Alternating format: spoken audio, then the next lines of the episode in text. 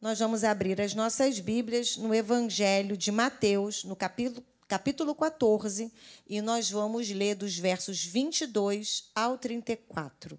Então, Evangelho de Mateus, capítulo 14, do verso 22 ao 34.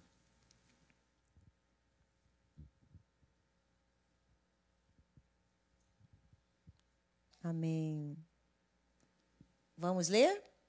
Diz assim o texto.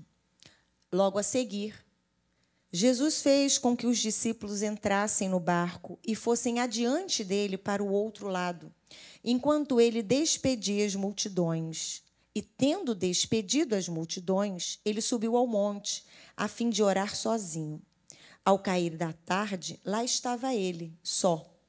Entretanto, o barco já estava longe a uma boa distância da terra, açoitado pelas ondas, porque o vento era contrário. De madrugada, Jesus foi até onde eles estavam, andando sobre o mar. Os discípulos, porém, vendo-o andar sobre o mar, ficaram apavorados e disseram: É um fantasma. E tomados de medo, gritaram. Mas Jesus imediatamente lhes disse: Coragem, sou eu, não tenham medo. Então Pedro disse: Se é o Senhor mesmo, mande que eu vá até aí andando sobre as águas. Jesus disse: Venha. E Pedro, descendo do barco, andou sobre as águas e foi até Jesus. Reparando, porém, na força do vento, teve medo e, começando a afundar, gritou: Salve-me, Senhor! E prontamente Jesus, estendendo a mão, o segurou e disse: Homem de pequena fé, por que você duvidou? Subindo ambos para o barco, o vento cessou. E os que estavam no barco adoraram, dizendo: Verdadeiramente o Senhor é o Filho de Deus. Estando já no outro lado, chegaram à terra de Genezaré. Senhor, é a tua palavra. E a tua palavra é viva e a tua palavra é eficaz. Senhor, nós te pedimos, fala conosco, porque precisamos ouvir a tua voz. Apesar de mim, usa-nos, ó Deus. Em teu nome oramos. Amém. Se você voltar um pouquinho dentro desse texto do capítulo 14, nós vamos encontrar alguns acontecimentos anteriores ao que nós lemos. O primeiro acontecimento é o relato da morte de João Batista. E a morte foi anunciada né, a Jesus e aos seus discípulos. Os discípulos de João enterraram o corpo de João Batista e o sepultaram. E logo após foram anunciar isso a Jesus. Jesus era primo de João Batista. Então, pensa no cenário. Era um dia difícil. Era um dia de luto. Era um dia de angústia. Então, Jesus recebe a notícia que João Batista havia sido morto. E diz o texto, lá no, lá no verso 13, que Jesus ouviu isso, né? recebeu a notícia, e ele se retirou daquele lugar de onde ele estava para um lugar de, né, deserto, à parte. Olha bem, mas diz o texto que as multidões vieram das cidades seguindo-o por terra. É meio assim: Jesus está indo, está naquele barco, e o povo está lá por terra, esperando, andando, esperando Jesus chegar no seu destino, porque elas estavam ansiosas para receber da parte de Jesus os milagres que elas precisavam e esperavam. E diz o texto que quando Jesus chegou do outro lado, né, quando Jesus desembarcou e viu aquela multidão, ele se compadeceu dela. E falar sobre compadecer, se eu não falaria melhor do que o pastor Davi Silveira falou hoje de manhã. Se você está nos assistindo, culto da manhã, pastor Davi Silveira. Que linda mensagem falando sobre compaixão, sobre misericórdia, sobre generosidade. E Jesus é o maior exemplo. Porque Jesus se compadece daquela multidão e Jesus, então, que tinha planos de descanso naquele dia, para tudo para atender aquelas pessoas. Jesus deixou o descanso de lado, o seu luto de lado, e foi atender aquelas pessoas. Jesus se compadeceu, porque quando a gente se compadece de algo, a gente se movimenta. E quando é, essa compaixão ela não gera um comportamento, uma atitude, ela é aquilo que o pastor Davi disse hoje pela manhã. Ela é assim uma pena, uma dosinha, é uma passou aquilo, a gente joga o problema do outro ou né, dentro do gavetinho e vai-se embora porque aquilo não gerou nada. Apenas esse sentimento às vezes até de culpa porque deveria ter feito, não fez. Ou então eu não quero saber sobre isso porque isso é muita dor para mim, eu não preciso administrar isso. Mas Jesus se compadeceu e diz, né, no lá em Marcos 6,35, que é um texto paralelo a esse, que ao desembarcar, viu Jesus uma grande multidão e compadeceu-se deles, porque eram como ovelhas que não têm pastor e passou a ensinar-lhes muitas coisas. Então, o dia de trabalho, o dia de descanso vira muito trabalho. Mas a tarde cai e aquele povo não arreda pé. E os discípulos então orientam Jesus, despede essa gente, porque ainda tem claridade. E pode ser que durante o caminho de volta para as suas casas eles encontrem lugar para então comprar algum mantimento e se alimentarem. Mas olha bem, Jesus, que é aquele, né, que tem palavras de vida eterna, palavras que confortam o espírito, é o mesmo que tem o pão para alimentar. E aí acontece o primeiro milagre da multiplicação de pães e peixes. E diz o texto que comeram cerca de 5 mil homens, sem contar mulheres e crianças. Vai ouvindo a história. Você está comigo? Está comigo? Amém. Que bom. Então, seguindo, a gente chegou aonde nós fizemos a leitura.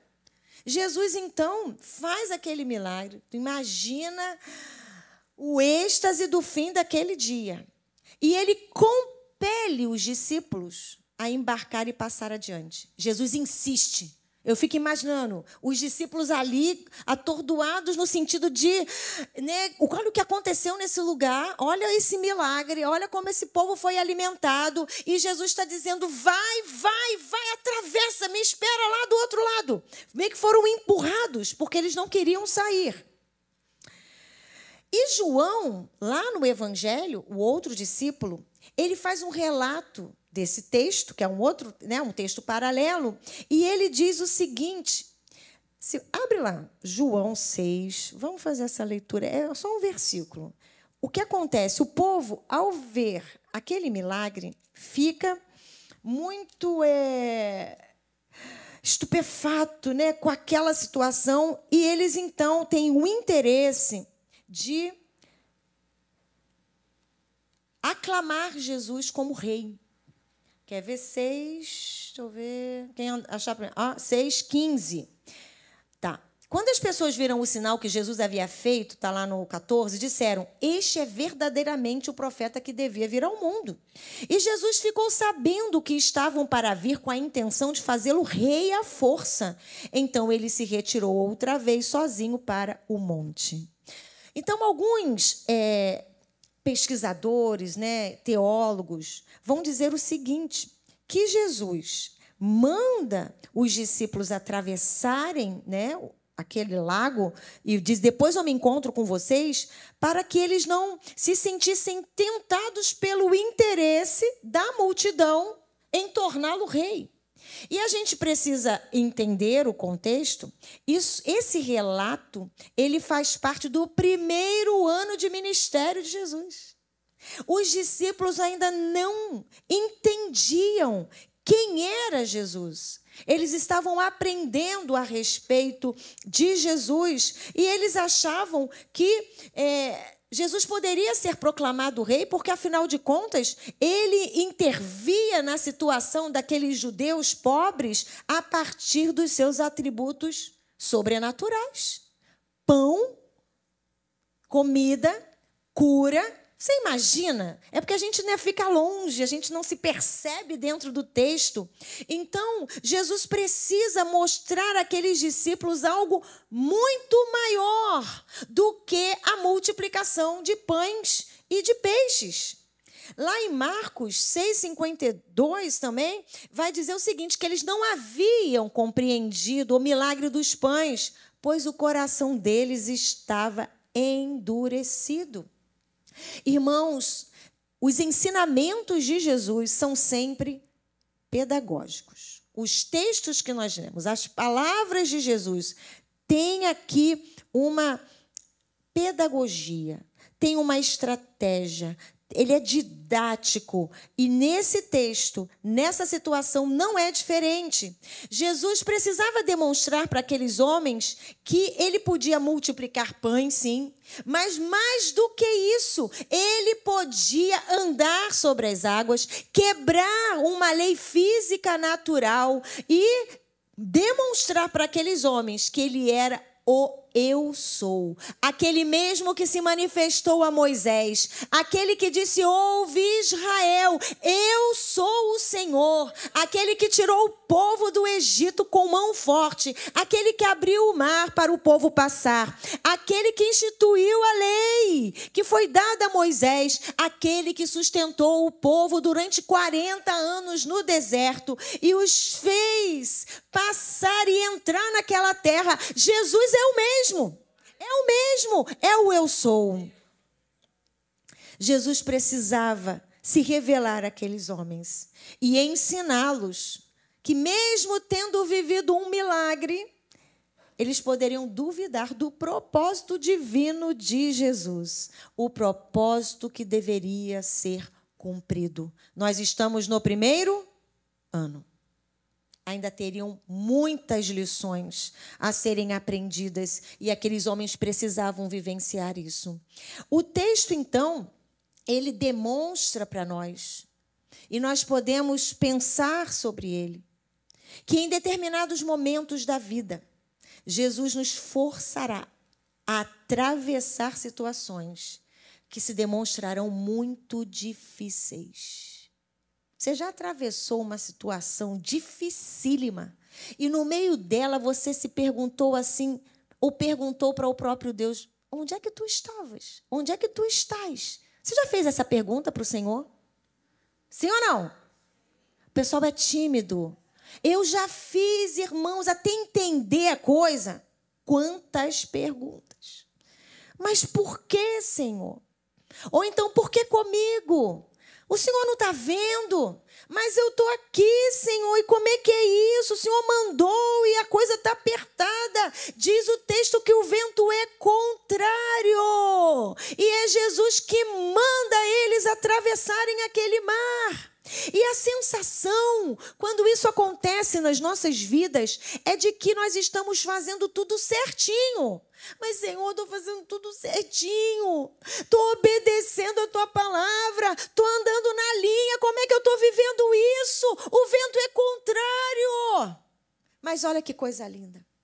O mesmo Jesus que disse: atravesse é o mesmo Jesus que está vendo e orando por aqueles discípulos, porque diz o texto que ele está orando e ele vê. Deus nos vê, irmãos. Ele sabe aquilo que nós estamos vivendo. Você continue fazendo o que é certo, sim. Continue se aplicando a palavra. Continue se dedicando à palavra de Deus e vá, porque foi Ele quem mandou. E se Ele disse atravessa, tu atravessa. Mas está difícil, atravessa. Deus mandou você ficar. Não. Então avance. E diz o texto que Jesus está orando, enquanto aqueles discípulos estão atravessando aquele mar bravio. Jesus é o nosso intercessor. Ele é o grande intercessor.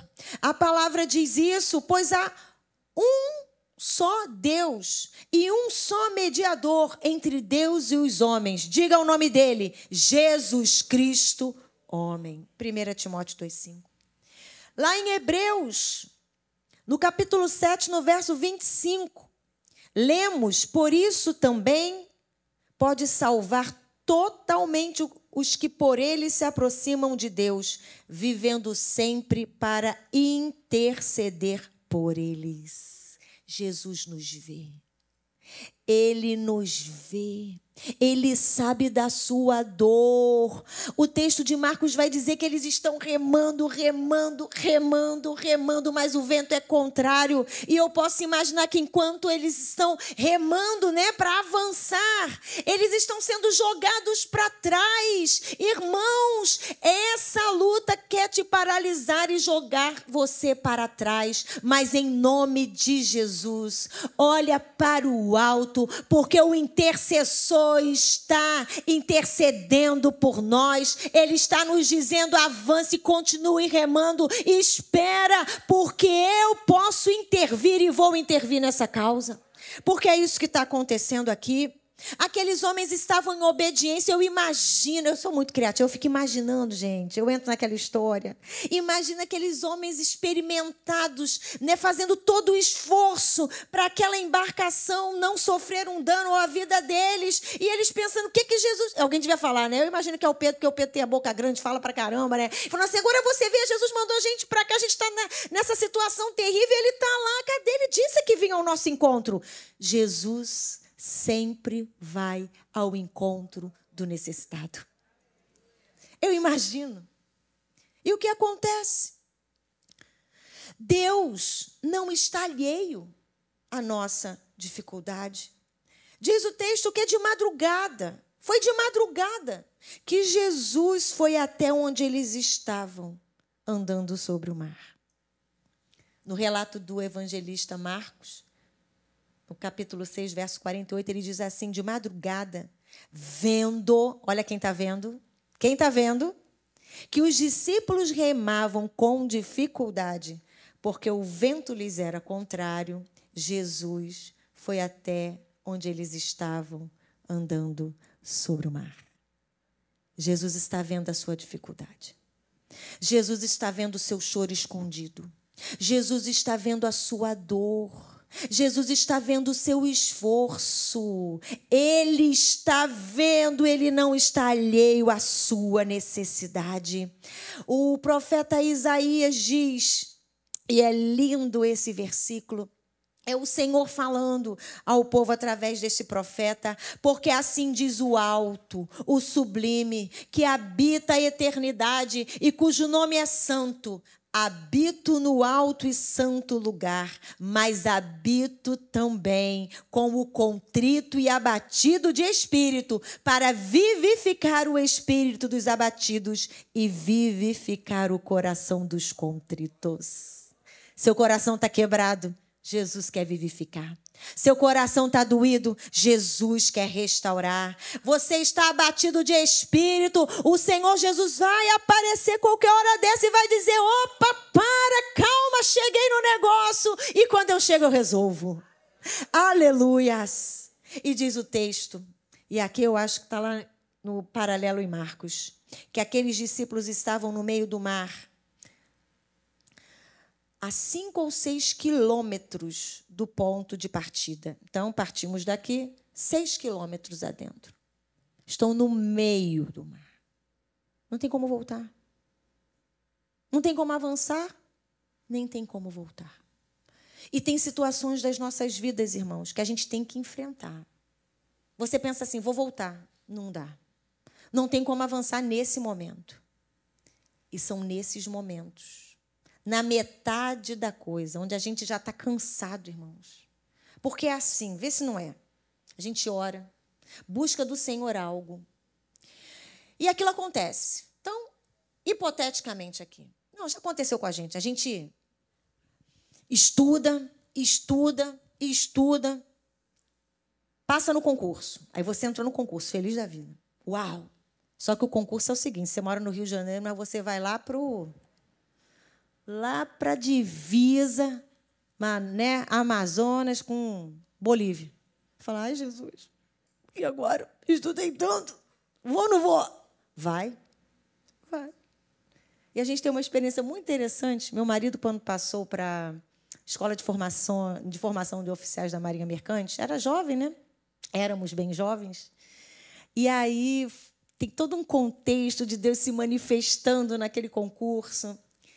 E ele vai, então, é convocado. Naquela época não tinha WhatsApp, e-mail, né? era uma coisa chamada telegrama. Para os jovens e adolescentes, a gente tem que explicar o que é, né? Telegrama, tu ligava para um lugar, a pessoa fazia assim, né? Botava lá, é, acho que era feito em Gente, máquina datilográfica. Calma, gente, a gente tem que explicar. É uma versão assim hiper mega dinossáurica daquilo que você conhece como um teclado de computador. É isso. E chegou o telegrama, ele vai lá e se apresenta. Quando ele se apresenta, existem duas escolas no Brasil. Pará, né, em Belém, lá no Belém, em Belém, e aqui no Rio de Janeiro. E a classificação dele era para Belém. O que, que a criatura faz? pensa né, rapidamente, com toda a sua experiência de vida aos 18 anos, e fala: não vou não. E manda engavetar um negócio. Ele desistiu, assinou o termo. Aí a moça falou: olha, se você assinar. Ele: não, não, não vou. Aí ele vai para casa. Você imagina a notícia bombástica quando ele dá notícia para o pai. O que, que o pai faz? Tá maluco? Que isso? Vai, vai sim. Claro que vai. E foi aquela coisa. Quando ele vai à minha casa, já namorava ele, tá, gente? A gente namora, namorou. Ah, bem, tem uma história, né? Vocês vão me conhecer melhor. E aí ele chega lá em casa e ele me conta. E eu falo: hã? Como assim? Tu vai? Ele falou, mas você não me ama? Amo. É o nosso futuro. Dá licença. Tu vai? Vai sim. E ele ficou assim, arrasado. Ele falou: Meu Deus, mas eu assinei que não, que não vou, eu não quero ir para lá. falei: Sam, Deus está abrindo essa porta o nosso Deus pode te trazer de volta. E Deus fala, tá, irmãos? Deus fala através da palavra, Deus usa profeta, Deus usa. Olha, Deus fala. E aí, ele voltou lá. Olha como é que Deus faz, irmãos. Nosso Deus é maravilhoso. Não tinha como voltar atrás. Segue, vai nessa. E aí, eles volta lá no dia seguinte. E ele vai falar com a mesma pessoa. Era uma mulher. E ela olhou para ele, ele falou assim: Olha, eu vim aqui, eu sei que eu assinei né, um documento, mas eu pensei bem, eu vou sim e tal. Ela olhou para ele e falou assim: Eu não sei porquê, mas eu não despachei esse documento. Eu deixei ele aqui porque eu achei que você ia voltar. Irmãos, fala para mim. Só Jesus. Olha, nosso Deus é maravilhoso. E depois o Senhor usou uma pessoa e falou assim para ele: Você vai para aquele lugar e você não vai ter tempo de sentir saudade. Ouve a coisa. Aí nos despedimos. Você imagina a choradeira? Uma chorada. Ai, eu vou morrer. Eu era adolescente, né, gente? Ele estava com 19, estava com 16. Adolescente, né? Não, vai lá, meu filho. Deixa Deus. São dois anos de estudo. Você estudou a beça, vai que é tua. Ele foi. Irmãos, ele ficou naquele lugar 26 dias e saiu uma nova lista. E a classificação dele devolveu ele para o Rio de Janeiro. Dá um glória aí, irmãos. Nosso Deus faz, meus irmãos. Aquilo era muito importante para ele. Ele já tinha caminhado, já estava no meio do negócio. Como é que volta atrás? O Jesus vem sempre ao encontro daqueles que estão clamando por ele. O Senhor vê. E você precisa crer nisso. E eu quero te perguntar: qual é a distância que você está na sua caminhada? Está perto, está longe, está difícil. Espere, não desista. Aquilo que era novidade, talvez hoje seja uma rotina, você está no meio do processo. E eu aprendo com Abacu que ele faz aquela oração: Senhor, aviva a tua obra. No meio dos tempos, faze-a conhecida. Porque é no meio do tempo que a gente quer amarelar, a gente é no meio do negócio. É igual faculdade, você entra, começa a fazer o curso, é tudo tranquilo, poucas disciplinas, tudo. Aí você vai, né? Quando você está lá pelo quinto, sexto, fala, o que, que eu arrumei? Meu, não vou dar conta disso, não. Porque aí, se for a privada, a, né, a particular, a, a universidade privada, aí eles aumentam a grade. Aí a mensalidade, ó, tá ligada, né? Assim, a mensalidade aumenta fala: "Meu Deus, como é que eu vou dar conta disso?" É no meio do processo, é no meio do casamento, quando saiu da novidade que a gente agarra e fala: ah, ah, e Deus está falando: "Vai, criatura, vai que eu te ajudo, se esforça. É o Senhor quem faz, é no meio do processo." Eu brinco lá em casa, eles não gostam muito não, que eu falo assim: "Deus é tão sábio, como Deus é sábio. Deus nos dá filhos pequenininhos, ovinhos os bochechudos e rosados, porque se nos dessem eles assim adultos, já a gente ia ter que fazer muito, muito, muito esforço para continuar amando igual amava lá. É uma brincadeira, né, irmãos? Porque a gente ama. Mas você sabe? A gente aprende a amar, a gente recebe aquela coisa maravilhosa. E depois a gente se pergunta: o que, é que eu faço com isso? Toma, cria para mim. Irmãos, Deus te deu. Tu é mãe? Pá! E parte para o negócio. Tu é pai? Encara o negócio e vai. Deus te deu. Foi o Senhor quem deu. Irmãos, é uma bênção poder gerar. Então assume esse negócio. O Senhor. Tá difícil, porque tem a fase difícil. Mas passa. Não volte atrás, avance. É o Senhor que na alta madrugada vai aparecer naquela escuridão e vai dizer: Não temas, sou eu. Coragem, coragem, coragem. Agora veja, eu aprendo outra coisa aqui.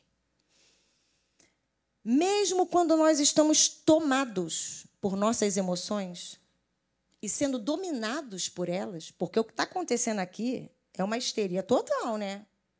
Só tinha homem naquele barco, gente. Eles estavam tudo apavorados. Vou falar baixinho, né? E eles gritaram. Imagina, porque mulher grita, né? Aquele agudo, possante. Eles gritaram. Foram dominados pelo medo. Irmãos, em alguns momentos da nossa caminhada.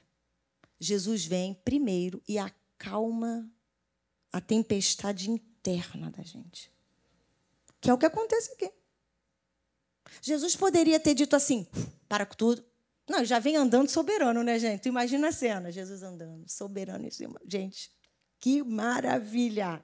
Eu quero ver essa cena. Quem disse aqui? Foi o pastor Richard, que vai ter um telão e a gente vai ver. Não é, que é?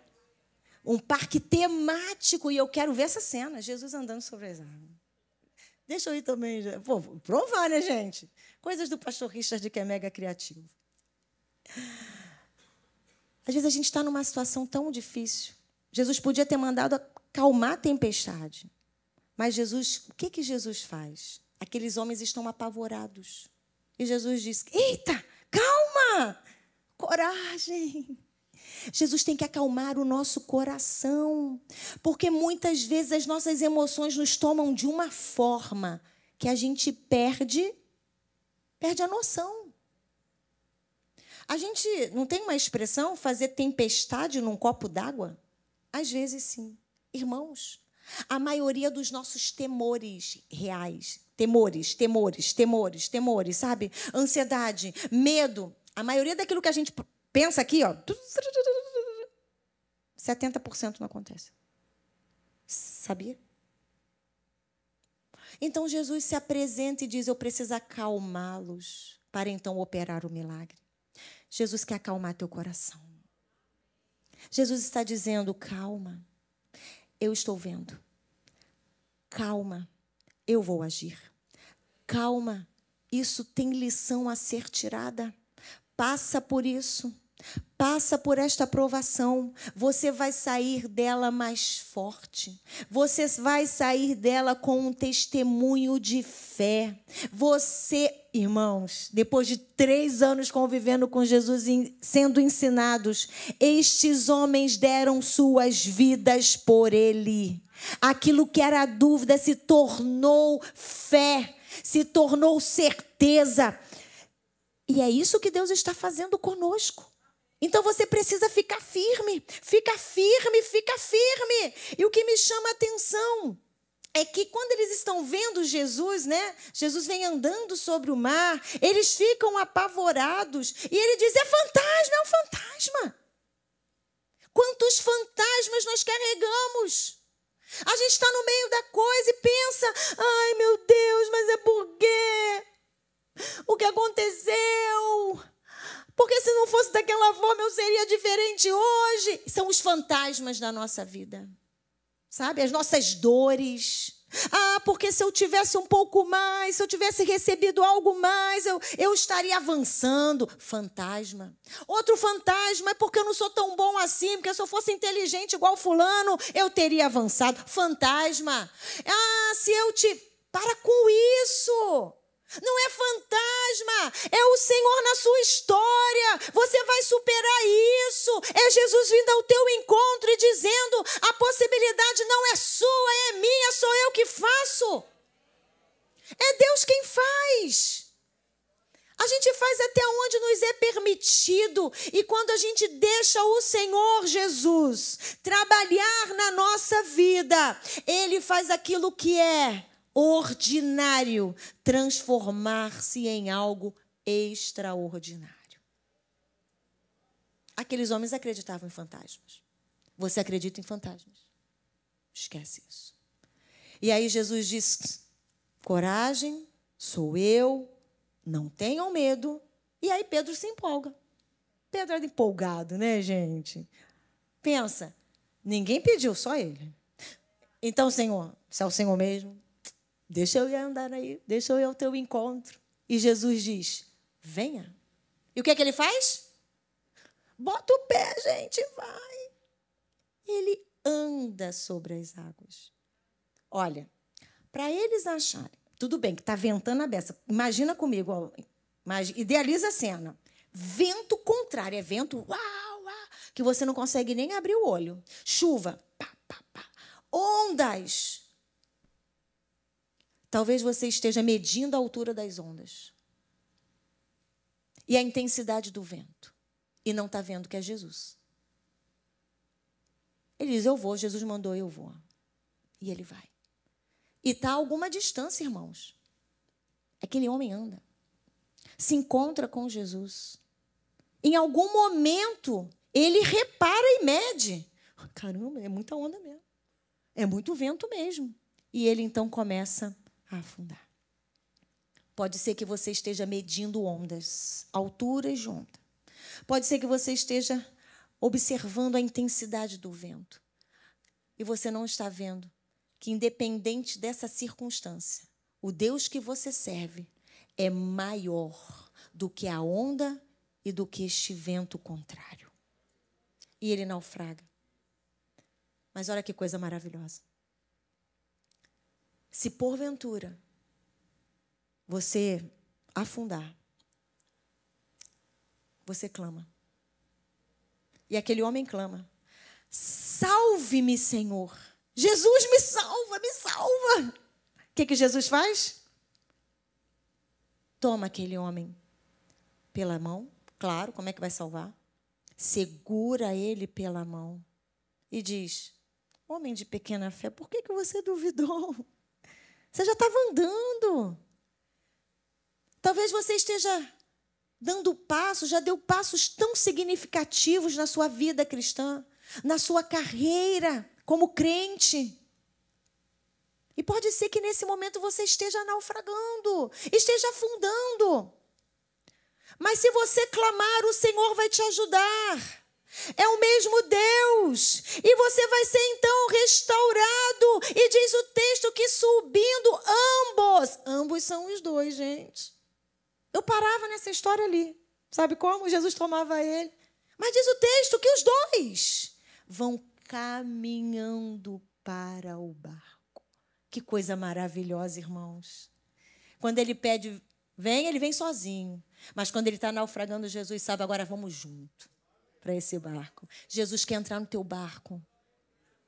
Traz ele para dentro do barco. E diz o texto que quando eles entraram no barco, o que, que aconteceu? Pode chutar aí, gente. Está no texto. Fala aí. Acalmou, o vento cessou. E aqui eu aprendo uma coisa. Traga Jesus para o epicentro da sua vida, para o lugar onde você está, para que essa situação seja vencida. O vento cessou. E aqueles homens declararam: verdadeiramente, o Senhor é o Filho de Deus. O nome do nosso Deus vai ser glorificado na sua vida. Você só não pode desistir. Eu sei que está difícil, mas o nosso Deus é maior.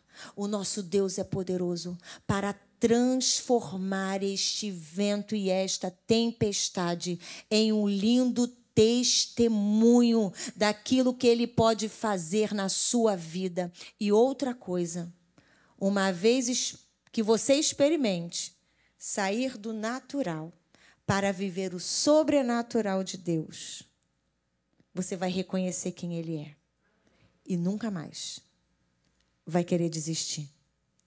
Qual é o fim de Pedro? Servindo ao Senhor até o final. Quando aquele homem vai ser então julgado pela corte de Nero, né? E ele vai ser sentenciado à morte. Ele diz, ele, ele morreu crucificado, né? A gente os relatos, a tradição nos conta isso. E ele diz: Eu quero ser crucificado de cabeça para baixo, porque eu não sou digno de morrer como o meu Senhor. Se ele não tivesse andado sobre aquelas águas, se ele não tivesse tido medo, se ele não tivesse gritado, ele não teria experimentado aquele milagre e essa profissão de fé. Talvez se você não estivesse vivendo esse drama que você está vivendo, talvez você não estivesse coladinho com o Salvador. Pense, essa circunstância é igual a aproximar-se de Deus, para que a sua fé seja solidificada, que ela seja confirmada. E continua. Andai por este caminho. O caminho é esse.